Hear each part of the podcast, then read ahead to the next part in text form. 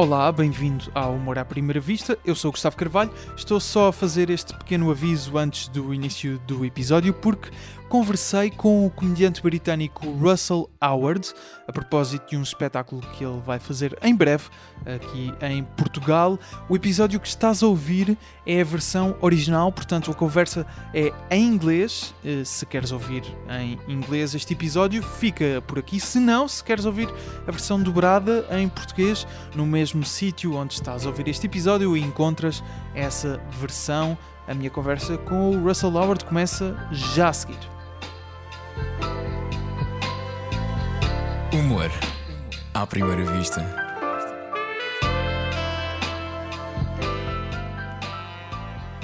Russell Howard is one of the top comedians in the UK. His last show uh, was called Lubricant.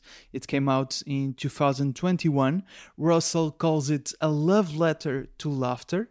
And if you watch the documentary that comes with the show called Until the Wheels Come Off, you really get a sense of how in love Russell is with comedy. You can watch the show and the documentary on Netflix. Russell also writes and presents the Russell Howard's uh, uh, Russell Howard Hour, a topical comedy news show on SkyMax. You can find some of the best moments on YouTube, social media. He started writing jokes at 14 and tried uh, stand up for the first time at 18. And now, of course, everything in his career culminates with these two performances in Portugal. As you know, Portugal, it's the big center of comedy. Uh, Russell, thank you so much for doing uh, this. Uh, welcome to, to Humor à Primeira Vista. Uh, you will be in Portugal uh, physically in August, uh, the 16 and 17. Uh, the 17 uh, show is already sold out. Uh, we will get uh, into to that show uh, that you will be performing in Portugal. But first, I, I need to ask some questions about uh, lubricant. Uh, I, I, when I was watching the the show and the documentary, uh, I really um, felt like you were. I, I think I can say obsessed with with comedy like, like uh, i think that's a, a real thing. Do you find that uh, there is there can be too much obsession even if you love what you do? Uh, sometimes too much obsession can can get in the way of you uh, achieving something in comedy? Yeah, I, I- I don't know. Like my obsession is with with comedy is like it feels like the universe is constantly throwing out these tiny little ideas, and I kind of grab them and try and. It feels a bit like I'm a chef, and the world is flowing, throwing all these flavors at me, and I'm constantly trying to make the best cake. That's what comedy is to me. I really like making cakes and then shoving them in people's faces. And it, so, uh, like in terms of it being an obsession, I, I, lo- I just love it so much. It would be, it's so part of me. I just, I love making people laugh and I love writing jokes and trying to make patterns out of life. There's probably a healthier way to navigate existence, but it's mm-hmm. my favorite. You know, I just I I just love doing stand up. I kind of yeah. So and then in terms of it getting in the way, you know, maybe if I smoothed myself out a bit, you know, I could I could present kind of you know game shows and stuff like that. But that's not that's not what I want to do. I'm I'm a stand up. You know. Yeah. No, but I was thinking like uh, if sometimes when we- really want uh, to to achieve something uh, in comedy or in uh, in this case, uh, i- and if I want really want to interview somebody. Uh, sometimes I, I can get like blocked out. Uh, I'm not maybe do uh, I, I don't uh, take the right steps to to get to that uh, interview. Let's say sometimes uh, that maybe gets in the way of a, a beat you are trying to write or something like that. Yeah, maybe. But I, I the key is that if you're I think if you're obsessed with the process, you're fine. You know, so if you and certainly during COVID, I just it, it, it was my salvation. I was just sat sitting in my Yeah. room writing jokes, knowing that one day there was going to be this this audience waiting for me. Um and it, so it wasn't. it's not so much about um oh I, i've got to do the the the greatest show ever it must be the greatest it's just it's just enjoying tinkering with the engine you know yeah. it, it's kind of like i like spending time looking at the at the engine of the car i don't want to you know it's got to be the fastest car ever you know it's it's just i like i like looking at the engine you know yeah so um yeah, yeah. as far as my ambitions go my ambitions are you know, I, I love doing stand up all over the world, but I don't want to be the biggest in the world. I just love doing it, you know. So it's cool. Yeah. Uh, one of the things you you did in during the the COVID nineteen pandemic, uh, and we can see that in the documentary, you went to New Zealand uh, to perform. Uh, firstly, free shows, I think. Uh, and you had to do a, a, a 15 uh, two weeks of um, uh, quarantine in a in an hotel room uh, just to perform those free shows, and you ended up doing like 17 or 18, something like that. Um, mm-hmm. And there is, a, I think you probably must be the only uh, stand-up comedian that that went through this. Like, you had two shows in one night, and after the first show, everybody in the audience gets a, a text from the New Zealand government saying basically tonight you need to be home, you need to stay home. There's a few cases of uh, COVID nineteen. I mean, I, I, was I was the second show. I mean, I, I, this is just a, a, surreal experience. I mean, yeah, it was so strange, and also because it was being taped for a special I did. So we did the first taping, and it was great. And then we get the announcement, and I mean, the atmosphere was so just dropped because everyone was like, because basically one person in all of New Zealand had it. So all of New Zealand had to, it was extraordinary. Yeah. Um, so yeah, so it was that weird thing of doing a gig, knowing that we'd be in a hotel for two weeks.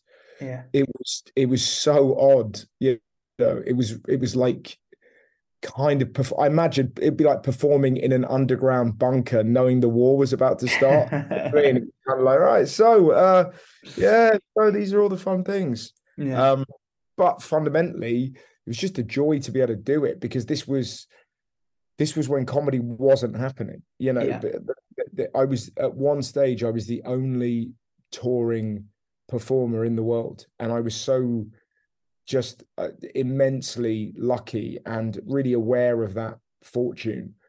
Like I didn't mind sitting in a hotel room for two weeks if it meant I could live normally. I was just done with it. I, and I, I just didn't want to do Zoom comedy because it just felt so just dead and lifeless. And uh, I, I just, as soon as I could, I was in car parks and woods and laybys and anything to do stand up. I just, I kind of fell in love with it all over again. So yeah, New Zealand was incredible. Yeah, and we ended up going all over, all over the country, just performing. But it was such a wild time because for a while, the all these tribute cover bands were massive. They were doing arenas in New Zealand because nobody was performing, and it was so interesting that you would bump into like the the Kiwi Beatles, and suddenly they were just huge because nobody could go into and perform. And I kind of thought, God, it would have been such a great documentary to follow yeah. those guys around, you know, because they would have been like, yeah, this is what we deserved all along. this but, is life um, now. yeah, man. Yeah. And then, but it was, uh, yeah, it was, it was just fun to be able to, to do, to do gigs and just be yeah. normal. And then the odd thing was leaving New Zealand and Australia and going back to the UK when I I was flying back into quarantine again and and not being allowed out. So I'm, I'm yeah. immensely glad we're through that. I've literally just yesterday I finished my UK tour and we did 122 dates since uh, March. And if you'd have told me, you know, we'd be doing that, um, you know, three years ago, I wouldn't have believed you. So kind of amazing Yeah, amazing.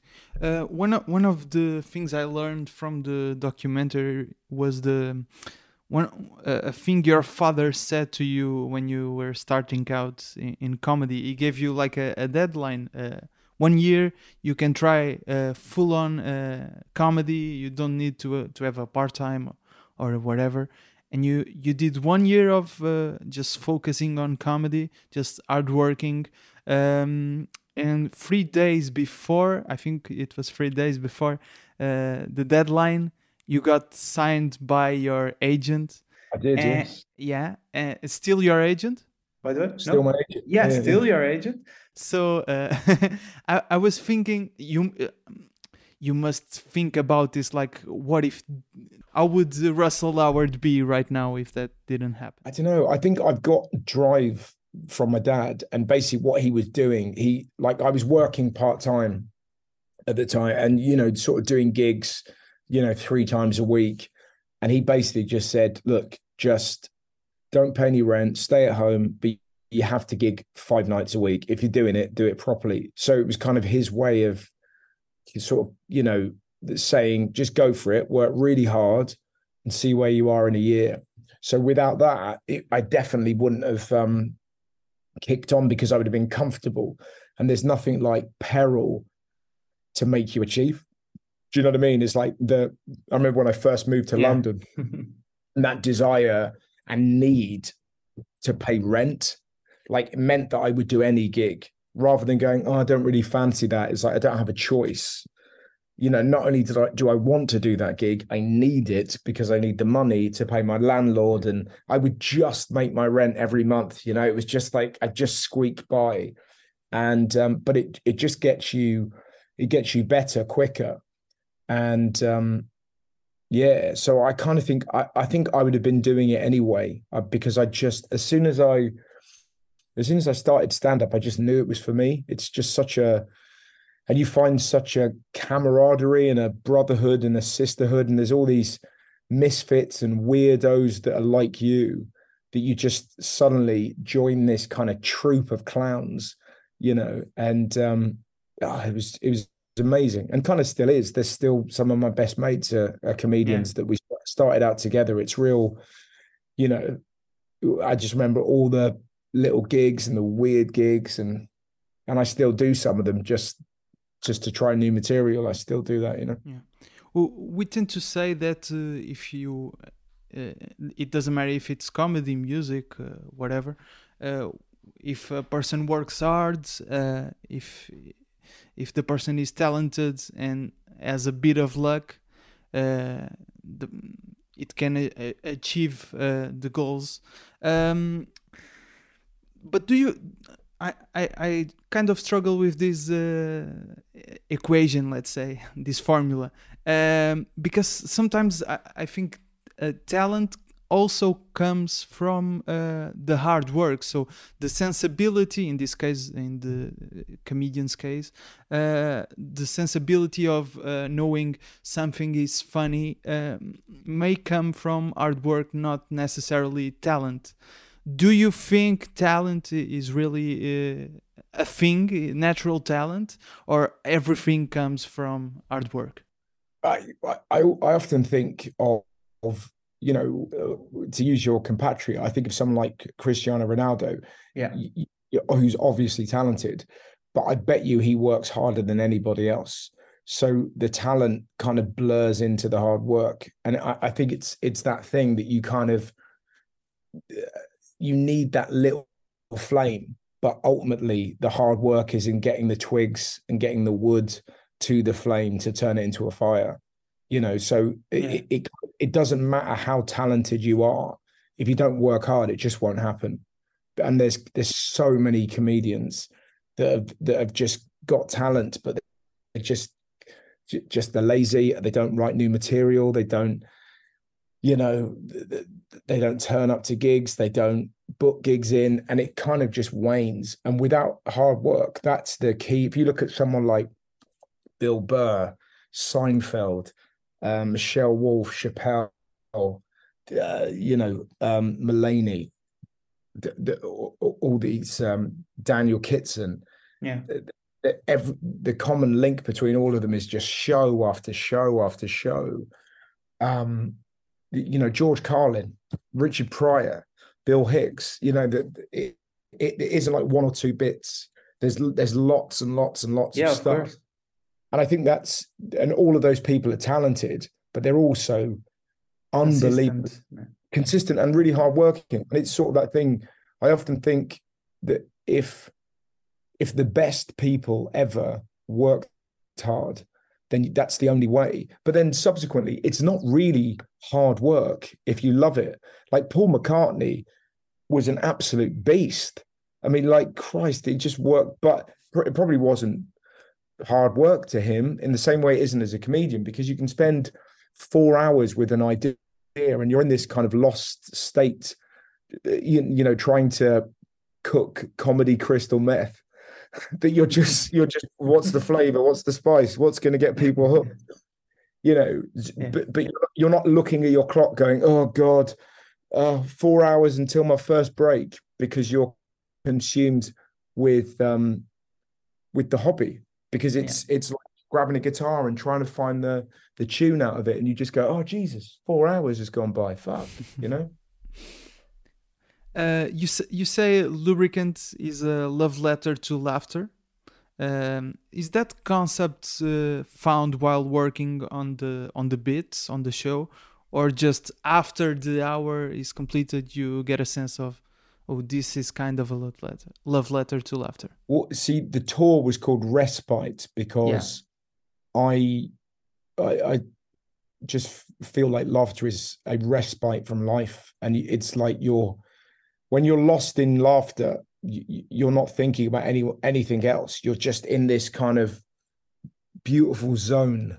Yeah, this sort of like, and you you know you you kind of it's like a societal orgasm, you, you know, mm-hmm. and you it, you're kind of together. So that's where it came from. And then I had this phrase where I said that laughter is the lubricant that makes life livable. And I thought for Netflix, it would be quite cool to have, you know, a title like lubricant because it would it you know it's it's kind of a bit like oh, I wonder what that you know what does that mean? It's a bit Yeah. enticing. Um but that so that came to me like right right at the end. I was like trying to figure out a show because I don't I'm kind of like you know in a similar way to you know like Chappelle or Burr or you know any of these guys or Carlin the, the I, I would never write a show and so you know like kind of go this is what the show's about and perform that same show. You know i'm going to do a different show in lisbon to the show i did at the beginning of the tour in the Yeah, uk and when i tour in america and australia next year it will be different because that's what stand-up comedy is. It's about you know trying to create all these new routines and move things around so that you've got lots to kind of offer so yeah the titles always come subsequently you know and i'm i'm kind of but i always have a think in the back of my head for titles i think i've got one for the when i record this special i think i've got the title um but uh but yeah I, i'm not very much a It's a work in progress. yeah, well, because it, it, it that that's the the majesty of it. You know, it's kind of that you've you can have an idea and you can talk it through, and you create with the audience, and it's just the best. Or you might have like I was at a gig the other day in York, and I walked on stage, and a lady said, "Will you sign my arm?" And I said, "Sure," and suddenly she threw a prosthetic arm on the stage and I signed it. And then I was left with the the dilemma of how do you throw a bionic arm back to a lady with one arm? yeah. And it was so funny, and it was such a kind of mad start to the gig that it then puts you in like an interesting place. And she was telling me that apparently the best prosthetic arms are made in Bristol, which is where I'm from in the UK. Yeah. Now, Bristol in the UK is not known for its intellectual. Yeah, yeah, yeah. In you know, like we're we're a we're a we're a gentle, simple, happy people. So th- the point I'm making for that specific gig, that was this beautiful, Mhm. mad variable that ran through the show. Yeah. But like so, and so I'm able to blend my show that I have in with this, and then create Yeah. something that's, that's unique. But I what's one of my bugbears when you see a comedian walk on stage, and I've seen them walk on stage like British comics in like foreign countries and go, so the show is about, and they just start the show, so you're like, fuck me. Why don't you just send a recording? So you, so you're not you're not going to be here. You're, you, you've got no interest in, in evolving it. You yes. just rock up and you say it the same way that you always say, and it, it's just you know. Whereas if you look at somebody like, you know, Burr or Chappelle or Daniel Kitson, uh, you know, a, any great comic, Chris Rock, they'll always move stuff around. You know, they'll they'll never just you know perform in in Australia and have it be the same show. You know. Yeah. That story of the prosthetic arm is really interesting for, for a, a question I wanted to, to ask you because you, you in the special you share some uh, stories with your nephews, some memories that um, really meant something to you because of uh, laughter. Laughter is the, the common link between the, the stories. But uh, I was thinking like the, that situation with the prosthetic arm uh, that basically occurs out of nothing. Uh, do you think that um, uh, uh, that that the laughter that audiences get through stand-up comedy can uh, also create memories as powerful as those stories that you lived with uh, your nephews because because it's different types of laughter right because yeah. one is uh, uh um, we kind of have uh, we we expect to laugh when we go to a stand-up comedy yeah show. I, I think those laughs when something really majestic happens you know like a, a, a moment of real madness um the, the, it's such a pure laugh because you can see the audience going, This is definitely happening now. We are here. He's never said this before. And when they see a comic do that, it's electric because it's it's almost proof that funny is happening. do you know? And and it that's I think we've all had those moments with comics yeah. where you've been in the room. I, I can still remember moments f- f- seeing comics just pull out something beautiful, so funny and and unique to that night. I think those are the closest we get to those moments with our friends that where we're kind of lost in laughter, you know, yeah. and some someone's done something, um, but you know, and it's proper deep, deep drugs, um, you know but yeah, I think comedy can. I, I, it certainly can for me. I've had so many kind of moments watching people that it just meant something so special. Do you do you remember any specific one? Like uh... I remember, I remember seeing a comedian called Johnny Vegas, who's a brilliant comic from the yeah, UK. Yeah. He did task. He did a season of Taskmaster, I think. Yeah. yeah, and he told a there was a woman. He he asked her. He said, "What do you do?" And she said, "Oh, it's too embarrassing." And he went, I'll tell you embarrassing. When I was young, my dad had a job and I used to have a separate bath. And we had a flannel, which is like a towel. And I mm. used to wrap that towel around my cock. And I would pretend at the end of my penis was my best friend. and I would tie it, tie it, and tie it. And then one day my dad lost his job and I had to take a bath with my three brothers and I pulled the towel and I started winding it around my cock. And my brother looked at me and said, Johnny, you're going to fucking prison. And, and he went, That's embarrassing. So what do, so what do you do? And I realized was this beautiful story where he self-lacerated and made everyone laugh. Yeah. His aim was to just loosen her up so she could say what she did. And it was was it was majestic. Like, do you know what I mean? It was just watching a man just just dig deep into embarrassment yeah. about himself so that she would be cool with saying whatever she did. And it was just it was unbelievable. And that was when I was 19 years old. I remember seeing that, you know. Um, there's countless moments where, yeah, I remember seeing Chappelle live do a bit about um, watching a Chuck Berry sex tape. And he had the line, um, in steps in steps Chuck, and he's up to his old shenanigans again. There's something about that phrase, shenanigans. Yeah. You know, that kind of sticks with you. It. Yeah. yeah. Well, it's just that thing of like so for me it's kind of phrases or yeah. little jokes. yeah, you know, or like a Mitch Hedberg bit, or you know, there's so many little jokes that yeah. just every so often come back to you. You know. um, I I wanted to actually ask you something. Uh, about Taskmaster. Is that okay? Because you you did season six of Taskmaster in uh, in Portugal. We recently.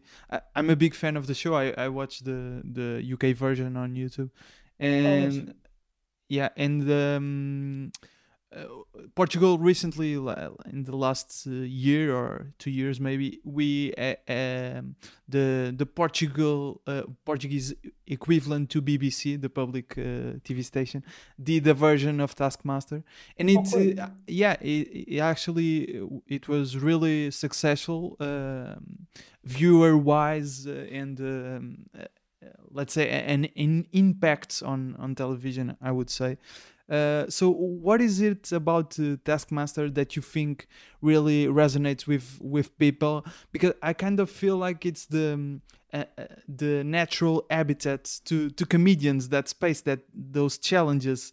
Uh, what do you feel about the format? I think it's because it take there's no um, contention in it, so it's it's you know unashamedly celebratory and inclusive you know? So you're not going to talk about politics. You know you're not going to talk about uh, religion. You're not you know it's yeah. it's it's it's a real safe space of it's a safe space for stupidity. Yeah. that's what it feels do you know what i mean? That so yeah yeah of course. in, in a in a world where everything is diametrically opposed there's something quite uh, joyful about watching a comedian trying to, you know, come up with 17 ways to use an egg. Do you know what I mean? Like, so it, it yeah. I think it's just the, the, in, a world that's wild, it's kind of a very old fashioned, silly show, you know? And, um, I think that's probably what it is. Do you know what I mean? It, yeah, it's just some, some, it's somewhere you can go and watch people who are clever look really fucking stupid. and, you know what I mean? And it's just yeah. it's joyous and sort of own the stupidity. Yeah. You know. And I think also it's one of the, like I think from a format point of view, everyone plays along and then tries to figure out what they would do yeah. as well. So you're sort of going, you're watching someone's journey, but you're also going, well, what I do is that you know what I mean. So you yeah. you have a vested interest rather than it being uh, just someone chatting about Trump, that there's an innate yeah. ir- there's an innate originality to it because yeah. you've got to figure out the best way to get a dartboard over a you know a lady called Sue's head without making her sneeze. like, you know what I mean? It's sort of it's that kind and of thing. How, how do you escape those those uh, occurring topics like Trump, like Boris Johnson, let's say, uh, on a show like the the Russell Howard Hour?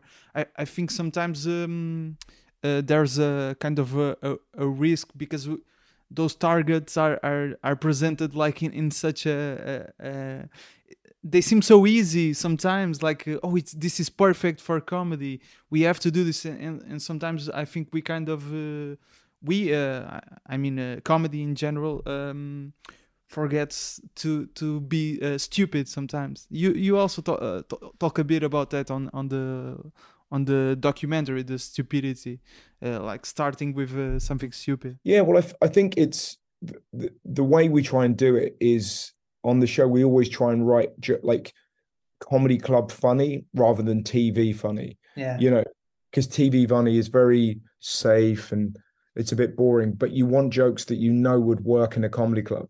So if at the very least, if you're talking about Brexit or Boris, then if you can make a comedy club laugh with that, then you can put it in the show because they've heard every joke about Brexit and Boris. Yeah. So yeah, yeah. you really have to kind of try and dig deep and find stuff. So that's it. But like you say, if you're just doing a joke about Trump having, you know, orange skin and weird hair and small hands, then it's just a bit like, you know, and that wouldn't work in a comedy club.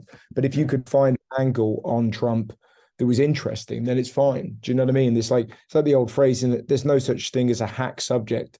There's just hack treatment of it. Do you know what I mean? It's just Yeah, yeah. about what are the what are the jokes inside it, you know? Of course. Uh, In recent years, we in Portugal we have uh, the pleasure to to receive many international comedians. But just in the a few years ago, there were I, I think Eddie Izzard did a show in Portugal once. Jimmy Carr uh, played Lisbon and Porto and Braga, I think, in the north. Um, but uh, in a few a few years ago, it started uh, like a, a lot of comedians. Daniel Sloss is going to perform for the second time this year. Ricky Gervais is coming. Russell Howard is coming.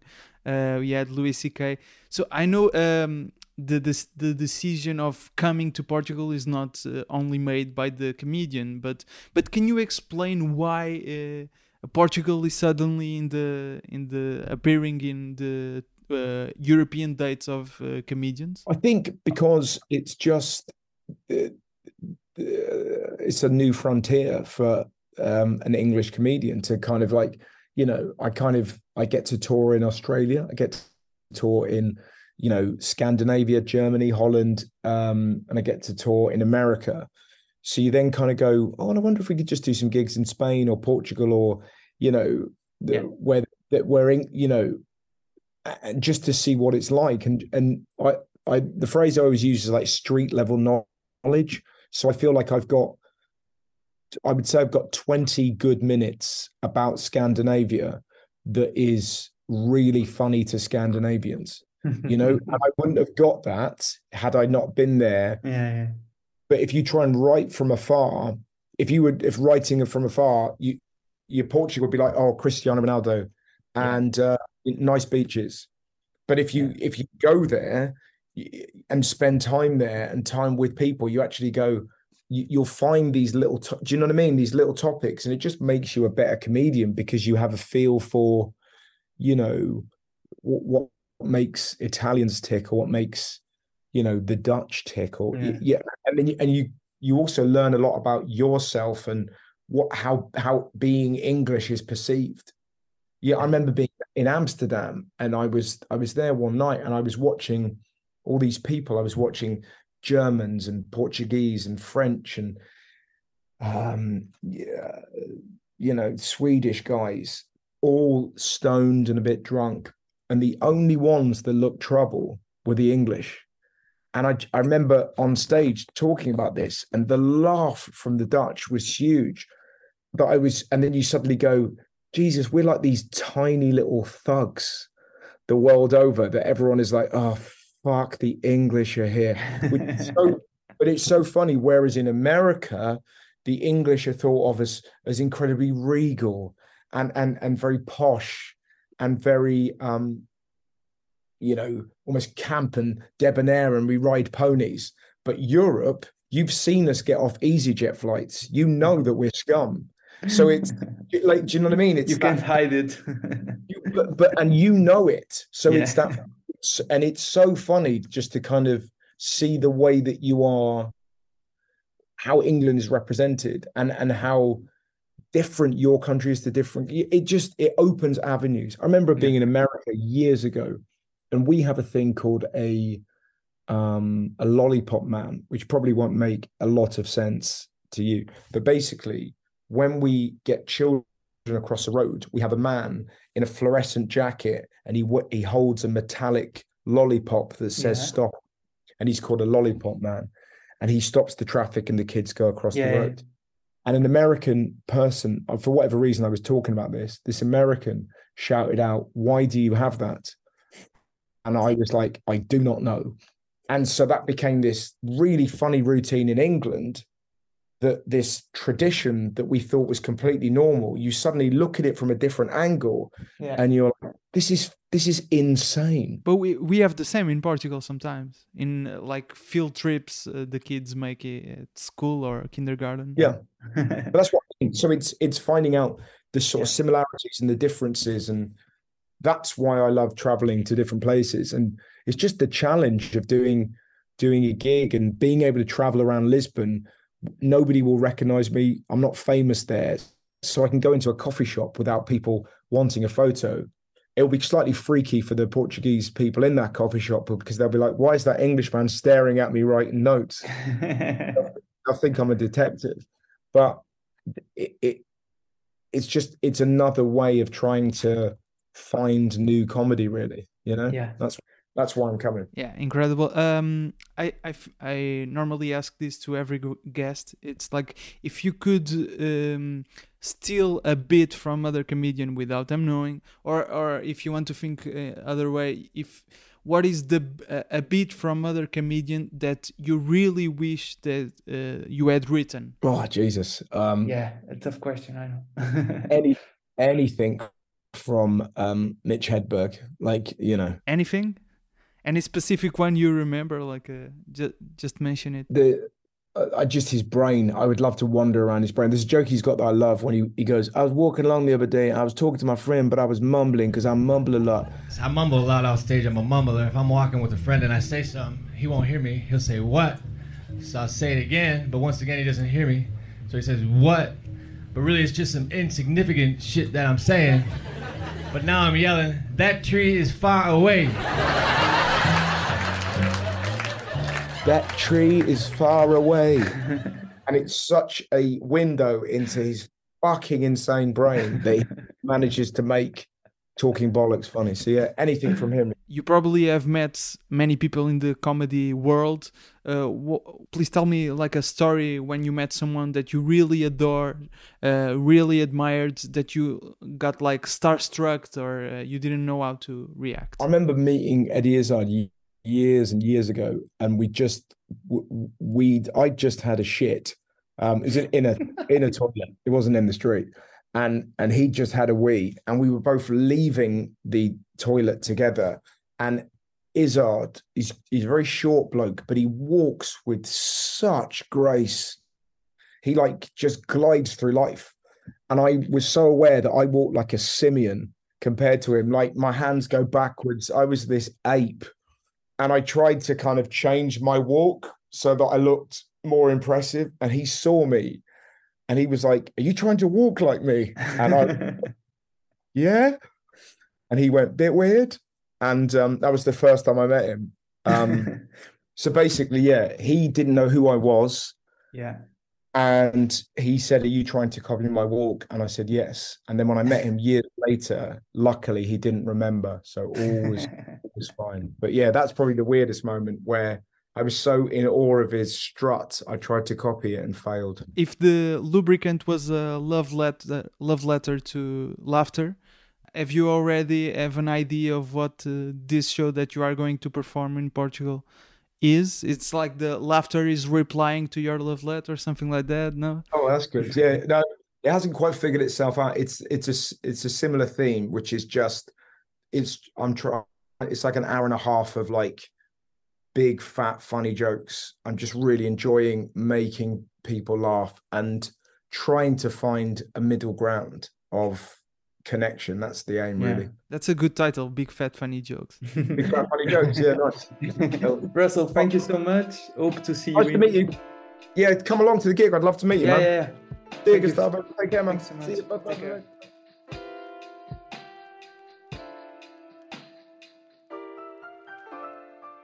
O Russell Howard está no Instagram em Russell Howard, eu em Gustavo Rito Carvalho, o podcast em humoraprimeiravista.podcast, a ilustração é do Nuno Amaral.